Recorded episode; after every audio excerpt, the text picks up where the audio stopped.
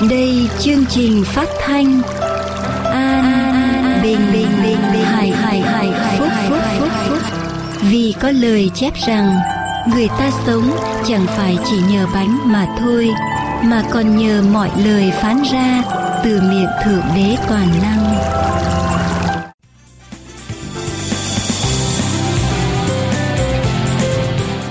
Kính thưa quý vị thính giả, đây là tiếng nói an bình hạnh phúc trên đài AWR.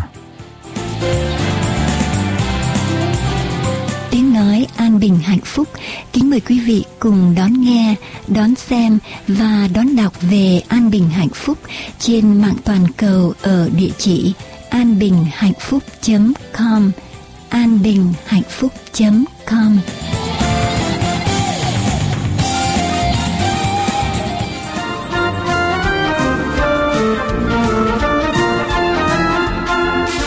An Bình và Hạnh Phúc xin kính chào tất cả quý vị. Nhân mùa Giáng sinh, chúng tôi cầu xin ba ngôi Đức Chúa Trời toàn năng ban ơn ở trên quý vị. Cho quý vị hưởng được một mùa Giáng sinh đầy ơn lành, được bình an ở trong ân điển của Chúa và nguồn ơn của Ngài đổ xuống dồi dào ở trong tâm hồn của quý vị cũng như ở trong gia quyến của quý vị. Kính chúc tất cả quý vị thính giả, tất cả quý vị tín hữu hưởng được một mùa Giáng sinh đầy ơn lành từ Thượng Đế toàn năng.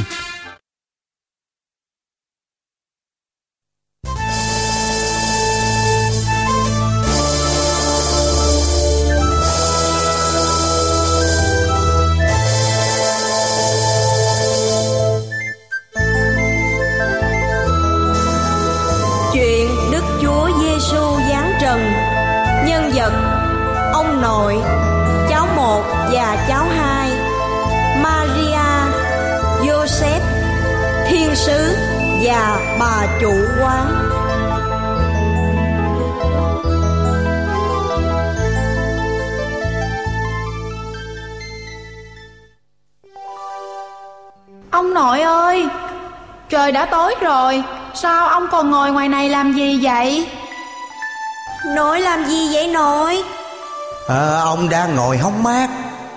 Cho tụi con ngồi chơi với ông nghe Ông ơi Ông kể chuyện cho hai con nghe đi ông.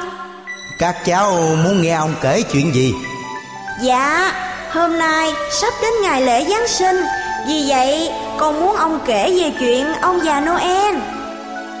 Con cũng vậy À ông nội ơi, Con nghe nói rằng Mỗi khi đến ngày Giáng sinh Thì có ông già Noel Mặc bộ đồ đỏ, Có hàm râu rất dài, Trắng toát Và có một nụ cười rất hiền hậu. Ổng đi tặng quà cho các cháu thiếu nhi, Phải không ông? Dạ Con còn nghe nói rằng Khi chúng con còn đang ngủ Thì ông già Noel phải thức, Rồi chui ra từ ống khói. Rồi vất vả đi từng nhà Để phát quà cho tất cả các cháu thiếu nhi. Phải vậy không ông? Đúng là như vậy. Nhưng điều quan trọng là các cháu phải ngoan Và phải học cho thật giỏi Thì mới nhận được quà của ông già Noel. Dạ. Ông nội biết không? Trước khi tới ngày lễ Giáng sinh Con đã viết thư gửi cho ông già Noel rồi. Con nói là con học giỏi Và được nhà trường trao tặng giấy khen. Con còn nói là Con rất muốn được gặp ông già Noel. Để ông ấy tặng cho một món quà mà con yêu thích. Ừ Vì vậy á Mà các con cố gắng học hành cho thật giỏi Để không phụ lòng cha mẹ Cũng như ờ, kỳ vọng của ông già Noel nhé. Dạ. Vậy ờ, nhân dịp Giáng sinh về Hai cháu mong muốn ông già Noel tặng gì nào? Dạ Con muốn ông già Noel tặng cho con một cái cặp mới Và thật xinh đẹp. Vì cái cặp của con nó sắp đứt quai rồi. Dạ Con muốn ông già Noel tặng cho con nhiều đĩa game Để con chơi cho đã khi hè về. Bởi một năm qua con học hành rất căng thẳng. Ừ Rồi ờ, ước mơ của tụi con sẽ trở thành sự thật. Nhưng ngoài ông già Noel ra Các con đã thực sự hiểu hết ý nghĩa của ngày lễ Giáng sinh là gì không? Dạ con biết. Con biết. Con biết như thế nào á? Nói cho ông nghe coi. Quý vị theo dõi chương trình An Bình Hạnh dạ Phúc. con biết. Đó là ngày lễ chào đón ông già noel. Dạ Chị nói sai rồi nội Không phải đó là ngày lễ chào đón ông già Noel. Ừ. Chị con á, thì nói sai. Còn con á, thì à, nói cho ông nghe coi. Đó là ngày gì? Dạ Đó là ngày phát quà của ông già Noel Cho các cháu thiếu nhi trên toàn thế giới ạ. Đó là phần thưởng xứng đáng của ông già Noel Ban tặng cho tất cả các cháu thiếu nhi chăm ngoan Và là học sinh giỏi trên toàn thế giới. Ôi Cả hai đều nói sai hết à Cũng như rất nhiều người lầm tưởng Ngày lễ Giáng sinh đó là ngày lễ đón mừng ông già Noel Mà họ ờ, lại quên đi Đó là ngày kỷ niệm Mừng Chúa Cứu Thế đã Giáng sinh. Cách đây 2007 năm về trước. Vậy hả ông? Đúng vậy đó các con. Mà ông ơi chúa cứu thế là ai? Rồi ông ấy giáng sinh như thế nào con không biết. Mà sao lại phải kỷ niệm ngày chúa giáng sinh vậy ông? Dạ con cũng không biết. Vậy hai con có muốn ông kể Về chuyện đấng cứu thế giáng trần không? Dạ, Dạ muốn, muốn, dạ, dạ muốn. Ông kể cho chúng con nghe đi ông Ông kể đi ông. Được rồi, được rồi. Làm cái gì mà các con làm ồn cả lên vậy? Hôm nay á Sắp đến ngày lễ Giáng sinh Ông sẽ kể cho các con nghe về Chuyện Thiên Chúa Giáng Trần Để các con hiểu một cách tường tận về ngày Chúa Giáng sinh. Đấng cứu thế của nhân loại Chứ không phải là ngày lễ chào đón ông già Noel nữa nhé. Dạ. Ừ Cách đây á 2007 năm về trước Có một hài nhi được sinh ra Nơi mang cỏ của một chuồng lừa. Đó là Chúa Giêsu đấy Là vua trên muôn vua Là Chúa trên muôn Chúa. Người đã tạo ra tất cả mọi sự sống trên đời này Và không ai có thể sánh kịp với Ngài. Ôi chúa thật tuyệt vời. Ừ, vậy ông kể tiếp cho tụi con nghe đi ông. Ừ Ông kể tiếp đây. Ngày xưa Nơi một làng quê hẻo lánh Có tên là Nazareth Nơi ấy Có bà Marie sinh sống. Qua một ngày lao động trở về nhà Marie đầu đội một cái bình, tay cầm một cái giỏ. Bà đặt tất cả mọi thứ xuống giường, Thở phào nhẹ nhõm Và đi lấy nước uống. Bà đứng dậy dọn dẹp nhà cửa, Thì bóng xuất hiện một ánh hào quang chói lòa. Đó là ánh sáng của thiên sứ. Thấy Marie sợ hãi Thiên sứ bèn phán. Hỡi Marie đừng sợ. Vì Thượng Đế đã ban đặc ân cho cô. Cô sẽ mang thai Sinh được một người con trai. Và cô hãy đặt tên là Giêsu. Thưa, thưa ngài Tôi không hiểu ý ngài vừa nói. Tôi sẽ mang thai Rồi mọi người sẽ nhìn nhận tôi như thế nào Gái không chồng mà có mang. Ngài ơi Tôi, tôi không thể làm được điều đó đâu ngài. Này Mary đừng sợ Vì cô đã được ơn trước mặt Đức Chúa Trời. Chúa Thánh Linh sẽ ngự trên cô Đó là lý do. Con Thánh đó sẽ được gọi là đấng chí cao.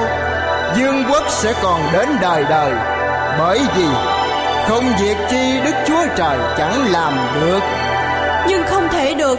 Tôi còn Joseph Người yêu của tôi. Anh ấy sẽ đau khổ Và xem thường tôi ra sao Nếu tôi có mang. Thiên sứ Thiên sứ! Và từ đó Đúng như lời thiên sứ phán Marie đã có mang Lại nói về Joseph từ khi Marie có mang, Thì ông vô cùng đau khổ.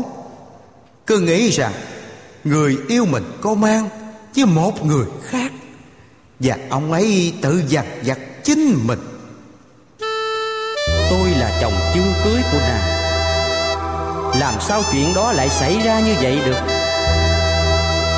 Tôi thì không muốn cho nàng bị xấu hổ.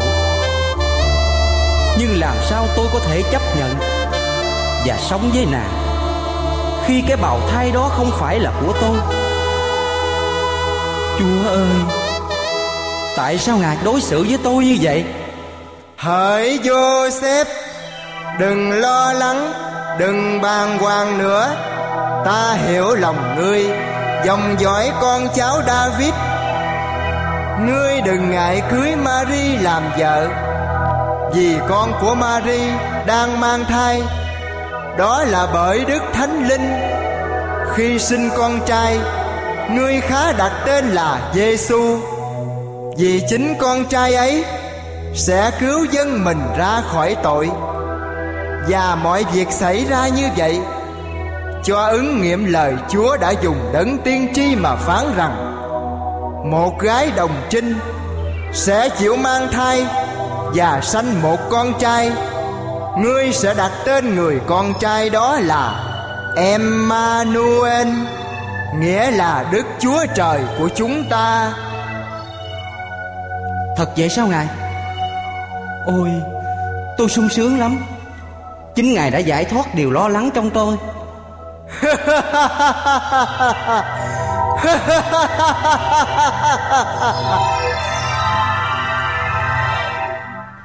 Marie ơi Anh đã hiểu lầm em. Xin em hãy tha thứ cho anh. Anh sẽ tìm em. Để anh thuật lại tất cả những gì Mà thiên sứ đã bày tỏ cho anh biết. Quý vị thính giả đang theo dõi chương trình An Bình Hạnh Phúc. Rồi sao nữa hả nội? Nội kể tiếp đi nội. Từ từ để ông kể tiếp. Thế là ông Joseph chạy ù đi báo cho bà Marie biết. Và cũng từ chuyện thiên sứ báo tin lành, Rằng sẽ có Chúa cứu thế Giáng sinh, Thì mọi người dân đổ xô tìm đến Bethlehem, Mong diện kiến ngài. Thế là chuyện ấy đã đến tai vua. Trong lúc mọi người dân đang háo hức đợi chờ, Thì bọn vua quan cho người tìm để tiêu diệt Chúa cứu thế, Qua lời thông cáo. Mọi người dân ở thành Nazareth, Lệnh của hoàng đế. Anguter truyền lệnh Phải mở cuộc điều tra dân số trên toàn lãnh thổ, xứ Galilee và xứ Jude, hãy lập tức về nơi sinh quán, quê hương mình để đăng ký vào sổ bộ hôm nay là ngày quan trọng. Tất cả mọi người dân phải đến khai báo rõ ràng và không ai được bỏ sót. Rồi chúa cứu thế có thoát được lệnh truy bắt của nhà vua không ông? Con thương Chúa quá ông nội ơi. Quả thật chúng sợ. Rồi đây á, mọi người sẽ tin vào đức chúa mà xem thường quyền lực của nhà vua.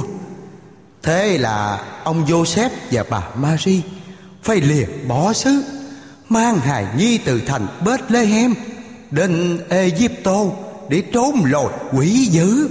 Quý vị đang theo dõi chương trình An Bình Hạnh Phúc. Anh Joseph ơi Vậy chúng ta phải đến Bethlehem sao? Đúng rồi em à Mình phải chuẩn bị hành lý ngay mới kịp. Trời lạnh lắm. Em nhớ mang theo chăn cùng áo ấm. Và điều đặc biệt Quan trọng là sức khỏe của em. Em chuẩn bị xong xuôi hết rồi. Mình đi anh ạ. Đến đó Mình sẽ tìm một chỗ trọ em nhé. Anh ơi Em thấy trong người khó chịu. Phải chăng thai nhi sắp chuyển dạ rồi? Em hãy cố gắng. Chỉ còn một dặm nữa là tới quán trọ rồi. Ôi Hôm nay Ở Bethlehem Sao đông người quá anh ơi? Phải rồi em ạ. Mọi người đổ xô về đây Để khai tên vào sổ bộ Với hoàn cảnh của mình. Anh nghĩ Chúng ta kiếm một chỗ trọ Chắc khó lắm Chỉ cần một chỗ trọ tốt Để chúa Hài Nhi ra đời bình yên Là em vui sướng lắm rồi. Anh ơi Chắc em Đừng lo lắng. Anh biết em mệt lắm. Chắc chắn Chúng ta sẽ tìm được một quán trọ tốt nhất. Cố gắng một chút nữa nghe em. Quý vị đang theo dõi chương trình An Bình Hạnh Phúc. Bà Marie sắp sanh rồi ông nội ơi. Tội nghiệp bà ấy quá Ông kể tiếp đi, ông. Thế ông Joseph chiều bà Marie đi. Trong cảnh trật đông gió rét Họ mong sớm tìm được một nơi trú thân. Nhưng vừa tìm được một quán trọ, Thì người chủ quan đã buông lời nặng nhẹ, Là không chưa chấp người sắp sanh nở. Vợ chồng họ lại lập lũi ra đi, Trong sự thất vọng, Bởi sự bạc đái của người đời. Ông Joseph và bà Marie Lại tìm đến một quán trọ khác. Sự nôn nóng mong tìm được một quán trọ cho vợ mình nghỉ ngơi, Cùng những tiếng gõ cửa dồn dập của ông Joseph Đã khiến cho bà chủ quán bực mình. Chửi rủa ông bà những lời lẽ không thương tiếc. Ở đây là nhà trọ, Chứ không phải là nhà báo sanh. Cô gian này không được Ông Joseph lại dìu bà Marie Đi trong trạng thái vô cùng kiệt sức. Họ mệt nhọc, Lê từng bước một trong cảnh trời giông lạnh lẽo. Ông Joseph vừa đi, Vừa ngước mắt lên trời cầu nguyện. Chúa ơi, Xin sắp sẵn cho chúng con một chỗ. Trời thì lạnh Marie thì kiệt sức. Quán trọ lại không còn một chỗ. Con phải biết làm sao Chúa ơi. Lẽ nào Không có một nơi cho Ngài sao? Em ơi Nhìn kìa Đằng kia có ánh đèn. Mình đi đến đó xem sao. Đi em. Quý vị thính giả đang theo dõi chương trình An Bình Hạnh Phúc. Bà ơi Chúng tôi cần một chỗ trọ ít ngày. Vợ tôi đã đến ngày sanh rồi. Bà ơi còn chỗ không? Tôi mệt lắm rồi. Cái gì? Sắp sanh. Sắp sanh hả? Thôi thôi không được đâu. Quán tôi hết chỗ rồi. Ông bà tìm nơi khác đi. Đi đi Hết chỗ rồi. Đừng làm phiền tôi nữa. Bà chủ ơi Thương xót chúng tôi từ Nazareth mới đến. Gõ cửa nhiều quán trọ rồi Mà không còn chỗ không ai nhận chúng tôi. Mà vợ tôi thì không còn sức để đi được nữa. Mong bà giúp chúng tôi. Đường quá xa xôi. Vợ tôi đã kiệt sức rồi. Hãy giúp chúng tôi một đêm nay. Ờ Thấy anh lải nhải hoài, tôi cũng vì tình người. Thấy anh trong tình cảnh này thật là đáng thương. Thôi, để tôi cố gắng sắp xếp cho vợ chồng anh một chỗ nhé. Bà ơi, Vậy thì còn gì bằng? Chỉ cần một chỗ nghèo hèn, Nhỏ hẹp, Miễn qua đêm để vợ tôi nghỉ ngơi là được. Thôi được.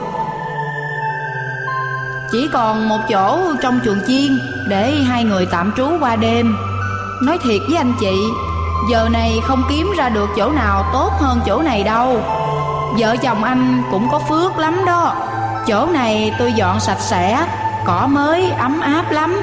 Và bảo đảm không nơi nào giống nơi này. Nhưng phải trả cho tôi ít tiền nhé. Dạ Cảm ơn bà. Tiền đấy ạ. Thế là ngày đêm hôm đó Chúa đã giáng sinh nơi trần thế. Nhận được tin Các nhà thông thái tìm đến Chúa cứu thế.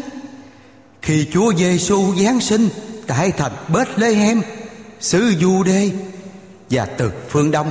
Xa xôi, theo dấu ngôi sao chỉ được, Họ đã tìm đến đấng cứu thế. Cùng các nhà thông thái Là bọn chăn chiên Cũng ùng ùng kéo đến. Họ đồng tung hô, Chúc tụng đấng cứu thế Đã hạ sinh Và dâng lên Ngài nhiều lễ vật. Rồi họ chạy đi tư tán Để thuật lại những điều Thượng Đế đã làm Và loan báo tin mừng. Đấng cứu thế đã giáng sinh cho mọi người cùng biết. Ông nội ơi Con đã hiểu tường tận vì sao có ngày lễ Giáng sinh rồi. Dạ con cũng vậy. Con sẽ ghi nhớ ngày Chúa Giáng sinh Và con sẽ đi nói với mọi người rằng Ngày lễ Giáng sinh là ngày mừng Chúa ra đời Chứ không phải mừng ông già Noel như người ta thường nghĩ. Giỏi. Hai con của ông giỏi lắm.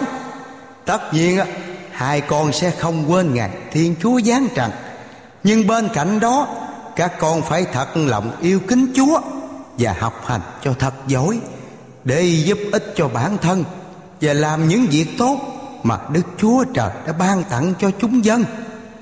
Riêng quà ông già Noel đó là phần thưởng cao quý cho những ai hết lòng yêu kính Đức Chúa Trời. Đúng không nào? Dạ, đúng rồi. Và Noel năm nay sẽ là một Noel ý nghĩa nhất. Vì chúng con đã biết được ý nghĩa của ngày thánh thiên liêng này. Chúng con cảm ơn ông ạ. À. giỏi. Quý vị khán giả đang theo dõi chương trình an bình hạnh phúc.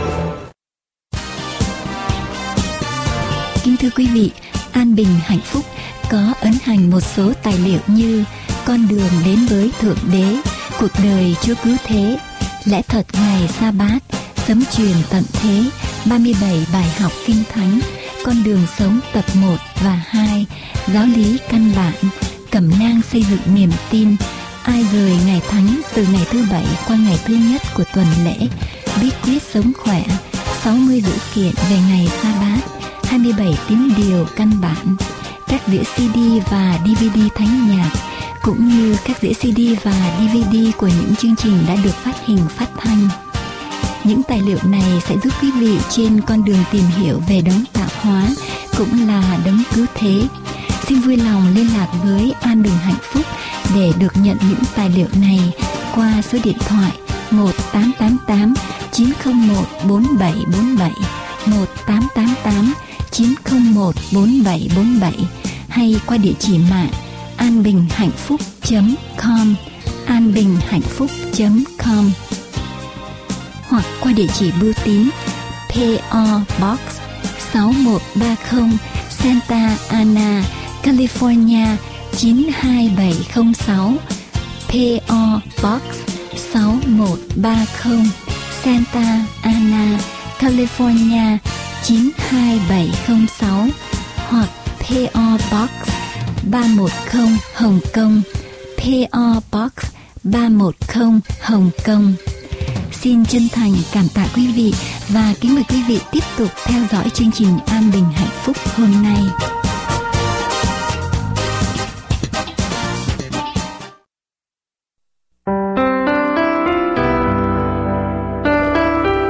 Lời Thánh Kinh có chép như vậy vì Đức Chúa Trời yêu thương thế gian để nỗi đã ban con một của Ngài, hầu cho hệ ai tin con ấy không bị hư mất, mà được sự sống đời đời. Amen.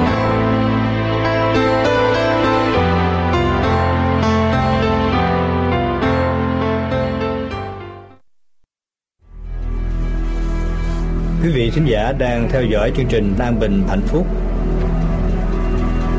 Chương trình phát thanh An Bình Hạnh Phúc. Đây là chương trình An Bình Hạnh Phúc. Mọi liên lạc xin quý vị vui lòng gửi về An Bình Hạnh Phúc Radio PO Box 6130 Santa Ana California 92706 USA hoặc điện thoại miễn phí, số 1888 901 4747. Ngoài ra, chúng tôi còn có các hội thánh tư gia sinh hoạt khắp nơi trên đất nước Việt Nam. Xin mời quý vị cùng đến thờ phượng đấng tạo hóa với các hội thánh chúng tôi. Xin liên lạc về anbinhhạnhphúc.com anbinhhạnhphúc.com hay điện thoại số 1888 901 4747 1888 901 4747 để biết thêm chi tiết. Xin chân thành cảm tạ quý vị.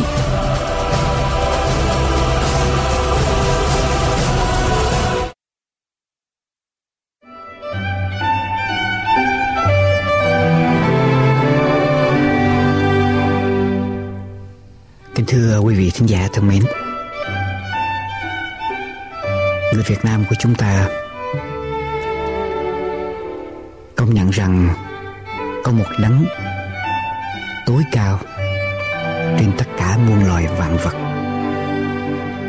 Và đấng đó Người Việt Nam của chúng ta gọi nôm na Là Ông Thiên Hay ông Trời khi chúng ta tỏ lòng tôn kính với một người nào đó, chúng ta gọi người đó là ông. Nhưng thưa quý vị, để phân biệt sự cao quý, sự tôn quý và sự cao cả của một nhân vật một đấng mà chúng ta gọi là ông thiên hay ông trời, thì chúng tôi gọi là đức Chúa Trời, Đức Chúa Trời toàn năng hay Thượng Đế toàn năng. Thưa quý vị thính giả, mong ước của chương trình phát thanh an bình và hạnh phúc là giới thiệu đến quý vị đấng tạo hóa toàn năng. Chúng ta biết rằng có một đấng tạo hóa hiện hữu là đấng ở trên tất cả muôn loài vạn vật. Nhưng chúng ta không biết đấng đó như thế nào. Và mong ước của chúng tôi là giới thiệu đến quý vị đấng tạo hóa toàn năng hay thượng đế toàn năng. Là đấng mà người Việt Nam của chúng ta công nhận. Chẳng những chúng tôi giới thiệu về Ngài cho quý vị. Và chúng tôi mong ước chúng tôi hằng cầu nguyện để ngày soi sáng quý vị. Quý vị nhận được sự cảm động của ngài mà quay trở về thờ phượng đức chúa trời toàn năng. Hay thượng đế toàn năng hay đức giê-hô-va hay nôm na chúng ta gọi là ông trời, ông thiên. Thưa quý vị, chúng ta công nhận rằng ông trời hay ông thiên hay đức chúa trời toàn năng nắm giữ mọi sự. Và ngài là đấng tối cao đấng ở trên tất cả muôn loài vạn vật. Ngài chính là đấng tạo dựng nên chúng ta. Và ngài cũng là đấng cứu rỗi linh hồn của chúng ta thoát khỏi sự chết này. Chúng tôi ước mong quý vị sẽ mở cửa lòng mình. Công nhận Ngài chẳng những chúng ta biết Ngài. Mà còn công nhận Ngài làm chủ, làm Chúa ở trong cuộc đời của chúng ta. Tôi xin đọc quý vị một câu kinh thánh ở trong sách công vụ các sứ đồ đoạn 14 câu 10 15 và câu 16 như sau. Hỡi các bạn, sao làm điều đó? Chúng ta chỉ là loài người giống như các ngươi. Nhưng chúng ta giảng tiên lành cho các ngươi. Hầu cho xây bỏ các thần hư không mà trở về cùng Đức Chúa Trời hàng sống là đấng đã dựng nên trời đất biển và mua vật ở trong đó. Tin lành là kêu gọi người ta xây bỏ các thần hư không mà quay trở về với đấng tạo hóa toàn năng của mình, là đấng hằng sống, là đấng đã dựng nên trời, đất, biển và muôn vật ở trong đó. Câu thứ 16 của đoạn 14 công vụ các sư đồ kinh thánh nói tiếp rằng trong các đời trước đây. Ngài để cho mọi dân theo đường riêng mình.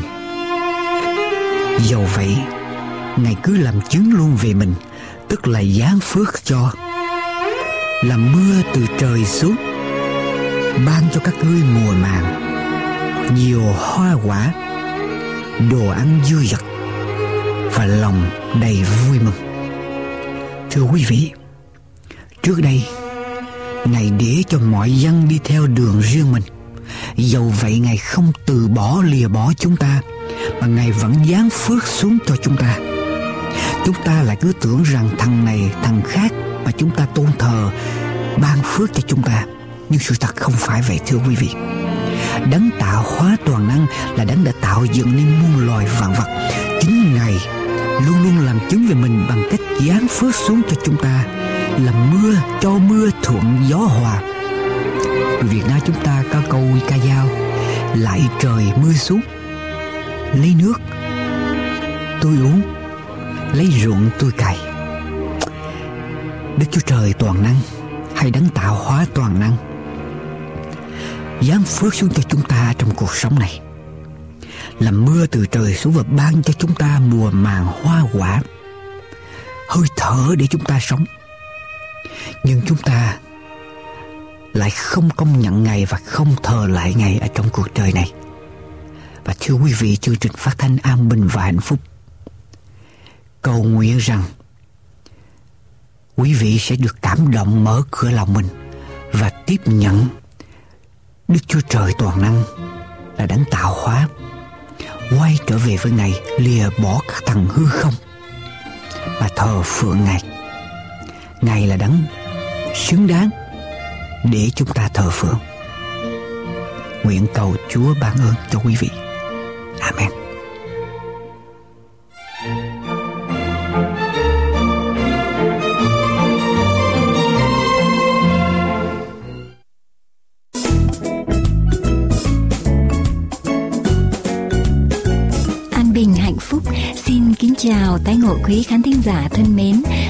Để mở đầu cho chương trình hôm nay, Ban Thiếu Nhi Hội Thánh sẽ dâng lên Chúa và gửi đến quý vị bài thánh ca mang tên Hát tôn vinh con trời.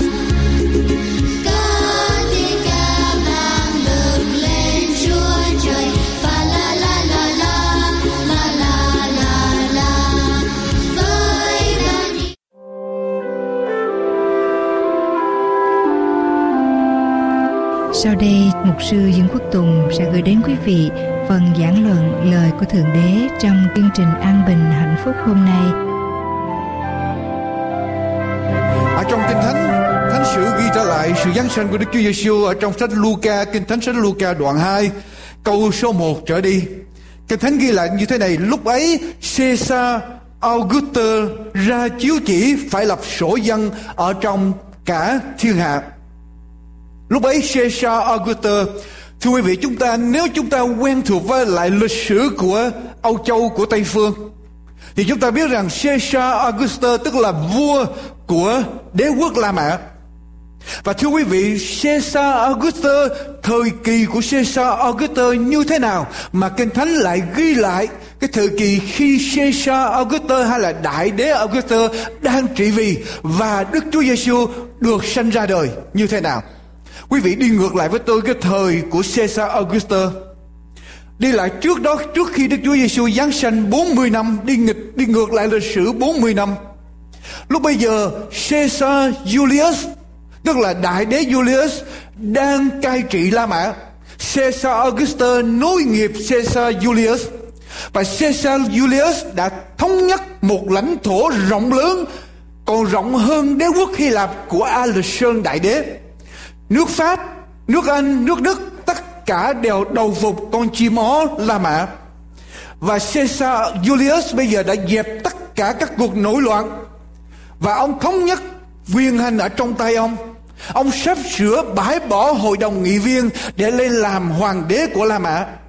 Nhưng khi ông có ý định dẹp bỏ đi hội đồng nghị viên của La Mã để lên nắm quyền tất cả, thì hội đồng nghị viên có những nghị viên chống trả lại và Caesar Julius bị ám sát. Lịch sử ghi lại Caesar Julius bị ám sát và đế quốc La Mã rơi vào một cơn khủng hoảng chưa từng có ở trong lịch sử. 20 năm sau đó, chiến tranh xảy ra ở khắp mọi nơi. Ruộng vườn không được cày cấy, Phố xá bị cướp bóc. Của cải dân chúng bị những đoàn quân xâm lược, Lần lượt lần lượt cướp đoạt. Chính quyền tan rã, Đường phố ở khắp nơi không có sự an toàn. Người ta không dám đi vào trong ban đêm. Cướp giật ở trên các xa lộ của liên bang. Khách bộ hành bị bắt cóc Và bán để làm nô lệ Xảy ra cơn bữa. Thương mại suy yếu, Đầu tư Dậm chân tại chỗ, Tiền lời gia tăng mỗi ngày Và bất động sản mất giá ở khắp mọi nơi. Nói một cách khác, Xã hội hỗn loạn, Kinh tế suy đồi, Lòng người nao núng ở trong thời kỳ lúc bây giờ. Sử gia Will Durant Ở trong quyển Christ and Caesar Viết lại như thế này, Thủ đô La Mã tràn ngập những người thất nghiệp Đạo đức luân lý không còn nữa. Lính tráng mặc sức tung hoành Mạo hiểm giết chóc dân chúng. Tiền tiết kiệm của dân chúng lần lượt lần lượt. Bị chính phủ thu thế hay là bị chính phủ trưng dụng để sử dụng cho những chiến phí cho các cuộc chiến tranh. Phụ nữ ngay ở trong giai đoạn này tự do quá trước, ly dị lan tràn ở khắp nơi, phá thai được tự do, ngoại tình mặc sức và thế giới dường như sụp đổ khi đại đế Julius bị ám sát. 20 năm chiến tranh xảy ra 40 năm trước khi Đức Chúa Giêsu giáng trần cho đến 20 năm trước khi Đức Chúa Giêsu giáng trần, chiến tranh xảy ra. Và thưa quý vị, bối cảnh lịch sử thay đổi. Chuyện gì xảy ra?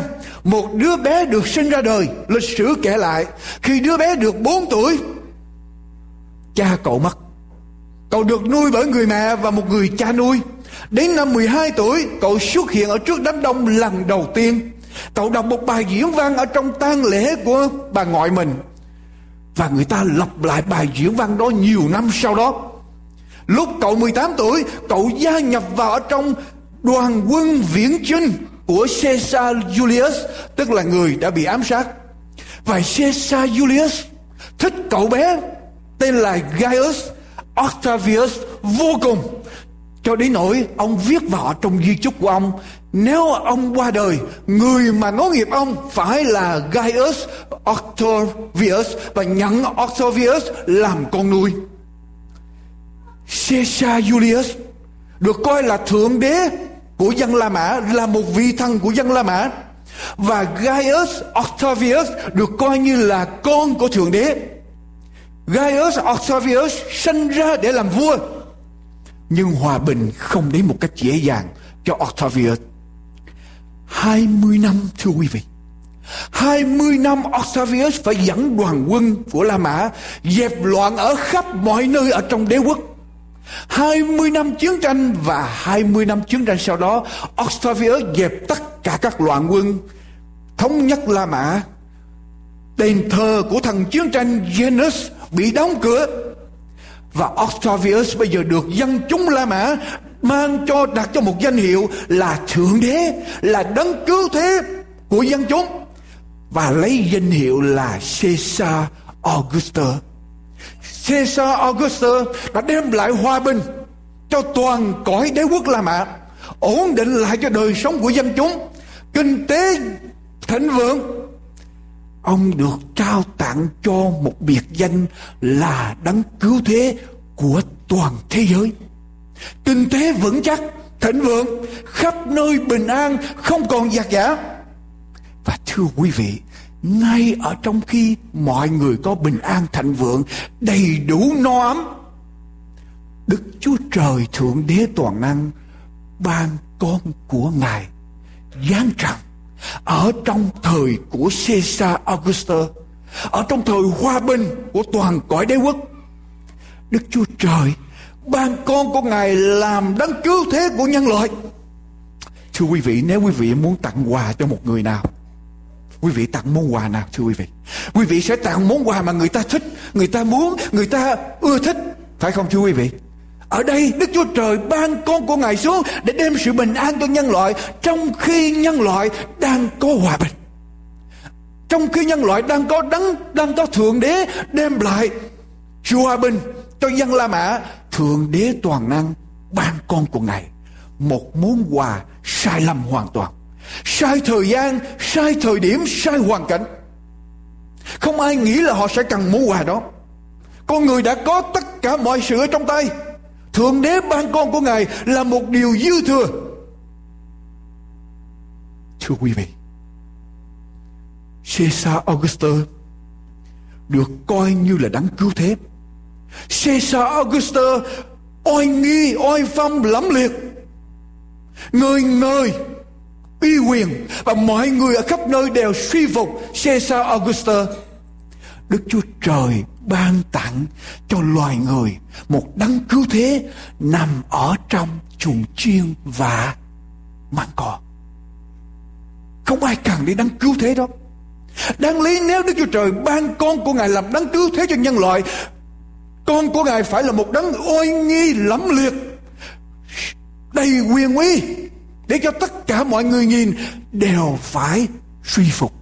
Nhưng ở đây, Kinh Thánh ghi trở lại, và ở trong miền đó có mấy kẻ chăn chiên trú ngoài đồng. Thức đêm canh giữ bầy chiên, Một thiên sứ của Chúa đến gần họ Và sự vinh hiển của Ngài chói lòa chung quanh họ rất sợ hãi. Thiên sứ bạn phán rằng, đừng sợ chi, Vì này ta báo cho các ngươi một tin lành Sẽ là một sự vui mừng lớn cho muôn dân. Ấy là hôm nay tại thành David đã sinh cho các ngươi một đấng cứu thế, là Christ là Chúa và này, quý vị nghe lại. Và này là dấu cho các ngươi nhìn nhận Ngài. Đấng cứu thế, Các ngươi sẽ gặp một con trẻ Bọc bằng khăn Nằm trong máng cỏ. Đức Chúa Trời ban một đấng cứu thế Nằm trong máng cỏ bọc bằng khăn. Đáng lý Chúa phải ban một đấng cứu thế Với oai phong lẫm liệt, Với hàng vạn hàng vạn hàng vạn thiên binh Để cho thiên hạ phải suy phục. Đức Chúa Trời ban con của Ngài sai thời gian, sai thời điểm thưa quý vị. Chúa gửi tặng ai? Kinh Thánh ghi lại tôi vừa đọc quý vị. Món quà này được Chúa tặng cho những kẻ chăn chiên. Chúa gọi những kẻ chăn chiên để báo tin này. Thưa quý vị, nếu tôi tặng quà, tôi tặng quà cho ai? Tôi tặng quà cho bà con, cho anh em, cho bạn bè, cho những người tôi thân tôi biết, những người tôi thương, phải không quý vị? Ở đây Đức Chúa Trời tặng quà cho những kẻ chăn chiên. Quý vị biết những kẻ chăn chiên là những người như thế nào không? Việt Nam mình giống như Việt Nam mình gọi hai chữ tôi xin lỗi là chăn trâu. Phạm Duy nói rằng ai bảo chăn trâu là khổ chăn trâu sướng lắm chứ. Nhưng có, có bao nhiêu cha mẹ muốn con mình đi chăn trâu? Chúng ta nói rằng chăn câu trâu sướng lắm Nhưng mà có bao nhiêu người trong chúng ta muốn con mình, mình đi chăn trâu? Và thưa quý vị chăn chiên ở tại Trung Đông cũng giống như chăn trâu Ở bên Việt Nam mình. Có sáu loại nghề Có sáu loại nghề mà người La Mã Người người Do Thái cấm con cái mình Không được chọn. Và một ở trong sáu nghề đó Là nghề chăn Chăn chiên. Thưa quý vị. Họ không mua bán, không đổi chác với chăn chiên. Họ cần lông chiên, họ cần sữa chiên. Nhưng mà không bao giờ họ mua trực tiếp từ những người chăn chiên. Họ phải mua qua trung gian. Họ không cho chăn chiên vào ở trong đền thờ. Họ cho rằng chăn chiên coi như kẻ trộm, coi như ngang bướng, dơ dãi Và người ta dạy Người ta thường hát như thế này Mẹ ơi đừng để cho con lớn lên Trở thành người chăn chiên Và Đức Chúa Trời Gửi món quà của Ngài Cho những người chăn chăn chiêu những người bị loại bỏ ra khỏi xã hội. Và chẳng những gửi món quà là Đức Chúa Giêsu sai thời điểm, sai món quà, mà người nhận cũng sai nữa cho những người chăn chiên. Và Đức Chúa Trời chẳng những tặng món quà không. Ngài cho nguyên một đoàn thiên binh Ở trên trời, Hát tấu khúc Hallelujah Cho chăn chiêu nghe. Chăn chiêu là những người không biết đọc Không biết viết Không biết nhạc Mà Đức Chúa Trời lại cho nguyên một đoàn thiên sứ Hát Hallelujah Cho chăn chiêu nghe Tôi suy nghĩ hoài Tại sao Đức Chúa Trời Thượng Đế Toàn Năng làm điều này Thưa quý vị Tại sao Ngài ban Đức Chúa Giêsu một món quà sai lầm hoàn toàn, a wrong gift, at a wrong time to a wrong people. Nhưng mà Đức Chúa Trời lại ban con của Ngài. Sử gia Caesar vào thế kỷ thứ hai viết lại những điều như sau.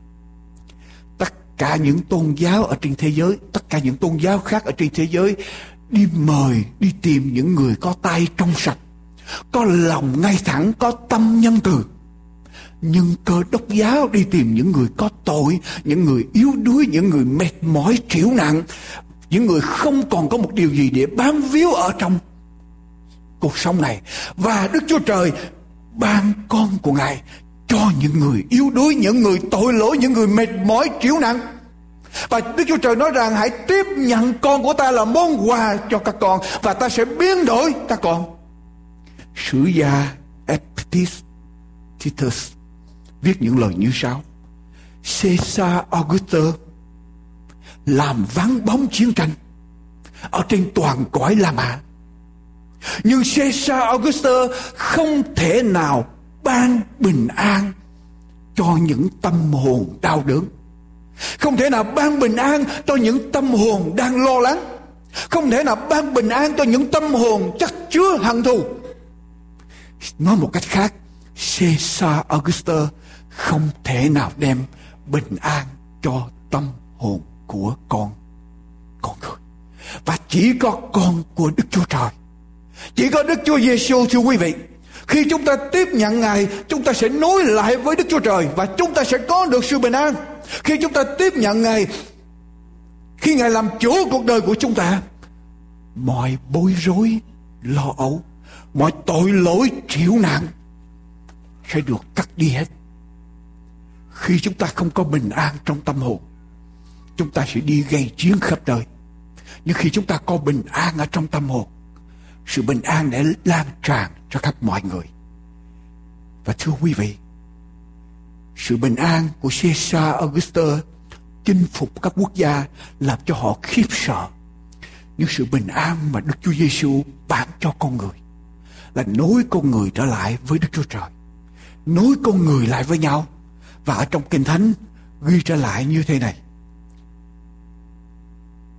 Này, một gái đồng trinh sẽ sinh một con trai. Quyền cai trị sẽ đấy ở trên vai Ngài. Ngài sẽ được xưng là đấng lạ lùng, là đấng mưu luận, là Đức Chúa Trời toàn năng, là cha đời đời, là Chúa bình an. Đức Chúa Giêsu phán Hỡi những kẻ mệt mỏi và gánh nặng Hãy đến cùng ta Ta sẽ cho các ngươi được yên nghỉ Ta có lòng nhu mì và khiêm nhường. Này hãy gánh lấy ách của ta và học theo ta Thì linh hồn của các ngươi sẽ được yên nghỉ. Đức Chúa Giêsu được gọi là Chúa của bình an. Và khi Chúa của bình an ngự trị trong tâm hồn của quý vị Sự bình an đó sẽ đến với quý vị. Louis Pasteur ở trong chúng ta ai cũng nghe đến nhà bác học bác Pasteur, người đã khám phá ra vi trùng người đã làm cách mạng trong ngành y khoa ông có một người bạn đồng nghiệp là bác sĩ Felix Rush bác sĩ Felix Rush là một vị bác sĩ người Do Thái ở tại thủ đô Paris và bác sĩ Felix Rush, có một người cháu gái bị chết vì bệnh bạch hầu hay là plaque diphtheria và bác sĩ Rush thề rằng sẽ tìm ra nguyên nhân tại sao cháu mình chết. Và ông chôn mình ở trong phòng thí nghiệm. Và ông nói rằng tôi chỉ xuất hiện khi nào tôi tìm ra lý do tại sao cháu tôi chết. Và tôi muốn chứng minh rằng vi trùng là một điều có thật, chứ không phải chỉ ở trên lý thuyết. Hội đồng y khoa của Pháp quốc đã thành công ở trong việc ngăn cản nhà bác học Pasteur, đã vận động chính quyền đài Pasteur ra khỏi Paris. Nhưng Pasteur và Ruth trốn vào trong một khu rừng, dựng nên một cái phòng thí nghiệm và tiếp tục nghiên cứu những gì đã bị chính phủ cấm. Họ đem vào 20 con ngựa, khỏe mạnh, đẹp đẽ đến phòng thí nghiệm. Nhiều khoa học gia, nhiều bác sĩ, nhiều điều dưỡng tới để quan sát cuộc thí nghiệm. Bác sĩ Rosemary mở cái nắp hầm ra, lấy ra một cái thùng. Ở trong đó đựng đầy vi trùng black diphtheria. Mà ông đã cẩn thận cấy hay là culture ở trong nhiều tháng? Ông lấy cái thùng đó đựng đầy số lượng vi trùng Black Diphtheria có thể giết nguyên cả nước Pháp lúc bây giờ. Rồi bác sĩ Ruff mới cầm cái thùng vi trùng đó đi tới từng con ngựa trắc vào lưỡi trắc vào miệng trắc vào mũi của con của, của, của mỗi con ngựa. Và họ chờ đợi trong vài ngày để coi kết quả ra như thế nào. Lịch sử kể lại chẳng bao lâu sau đó, tất cả số ngựa đều bị nóng lạnh, fever cao lên đến cực độ. Và chẳng bao lâu 19 con ngựa đều chết. Còn lại chỉ có một con.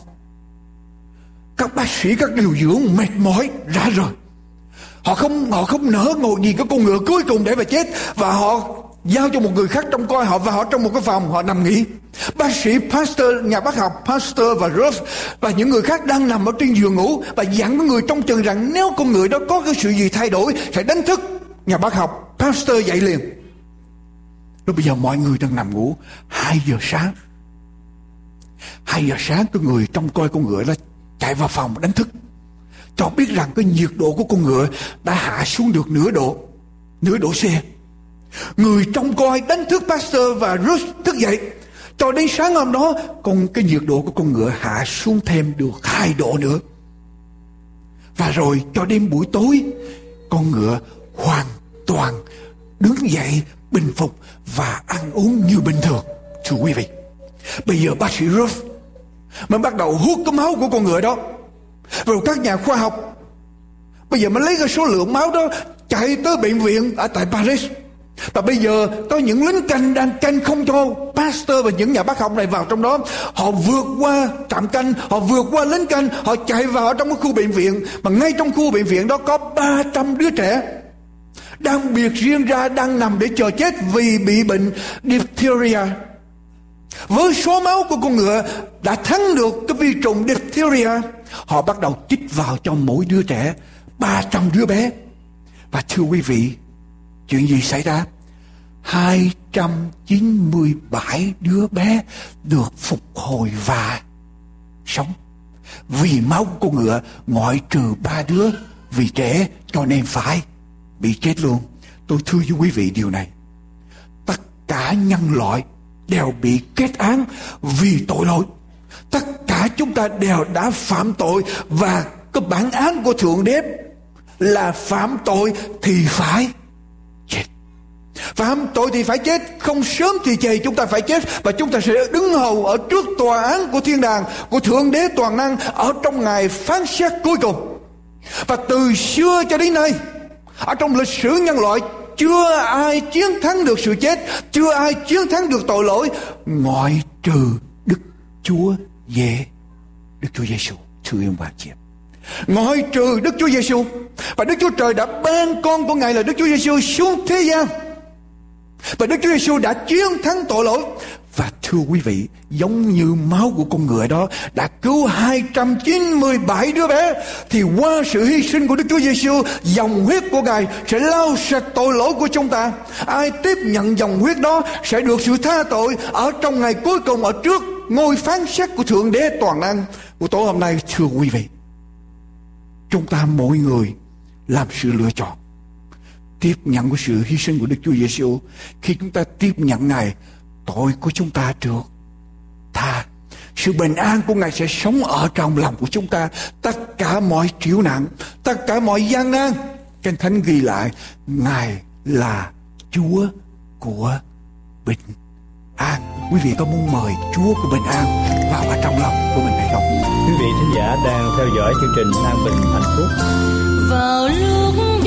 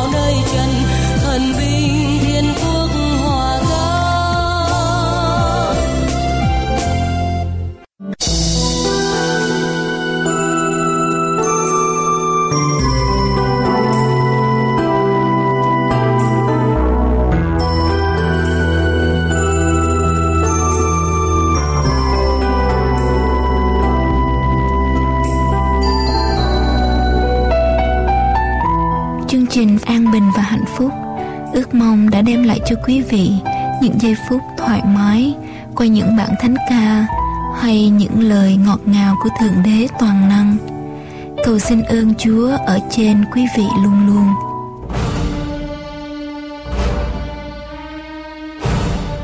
Thưa quý vị, đây là chương trình An Bình và Hạnh Phúc.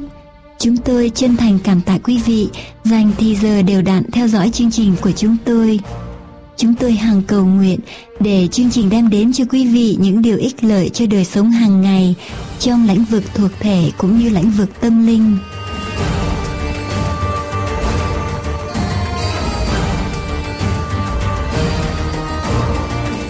Kính thưa quý vị thính giả, đây là tiếng nói an bình hạnh phúc trên đài AWR. Tiếng nói an bình hạnh phúc. Kính mời quý vị cùng đón nghe, đón xem và đón đọc về an bình hạnh phúc trên mạng toàn cầu ở địa chỉ an bình hạnh phúc .com an bình hạnh phúc .com. Xin cảm ơn quý vị.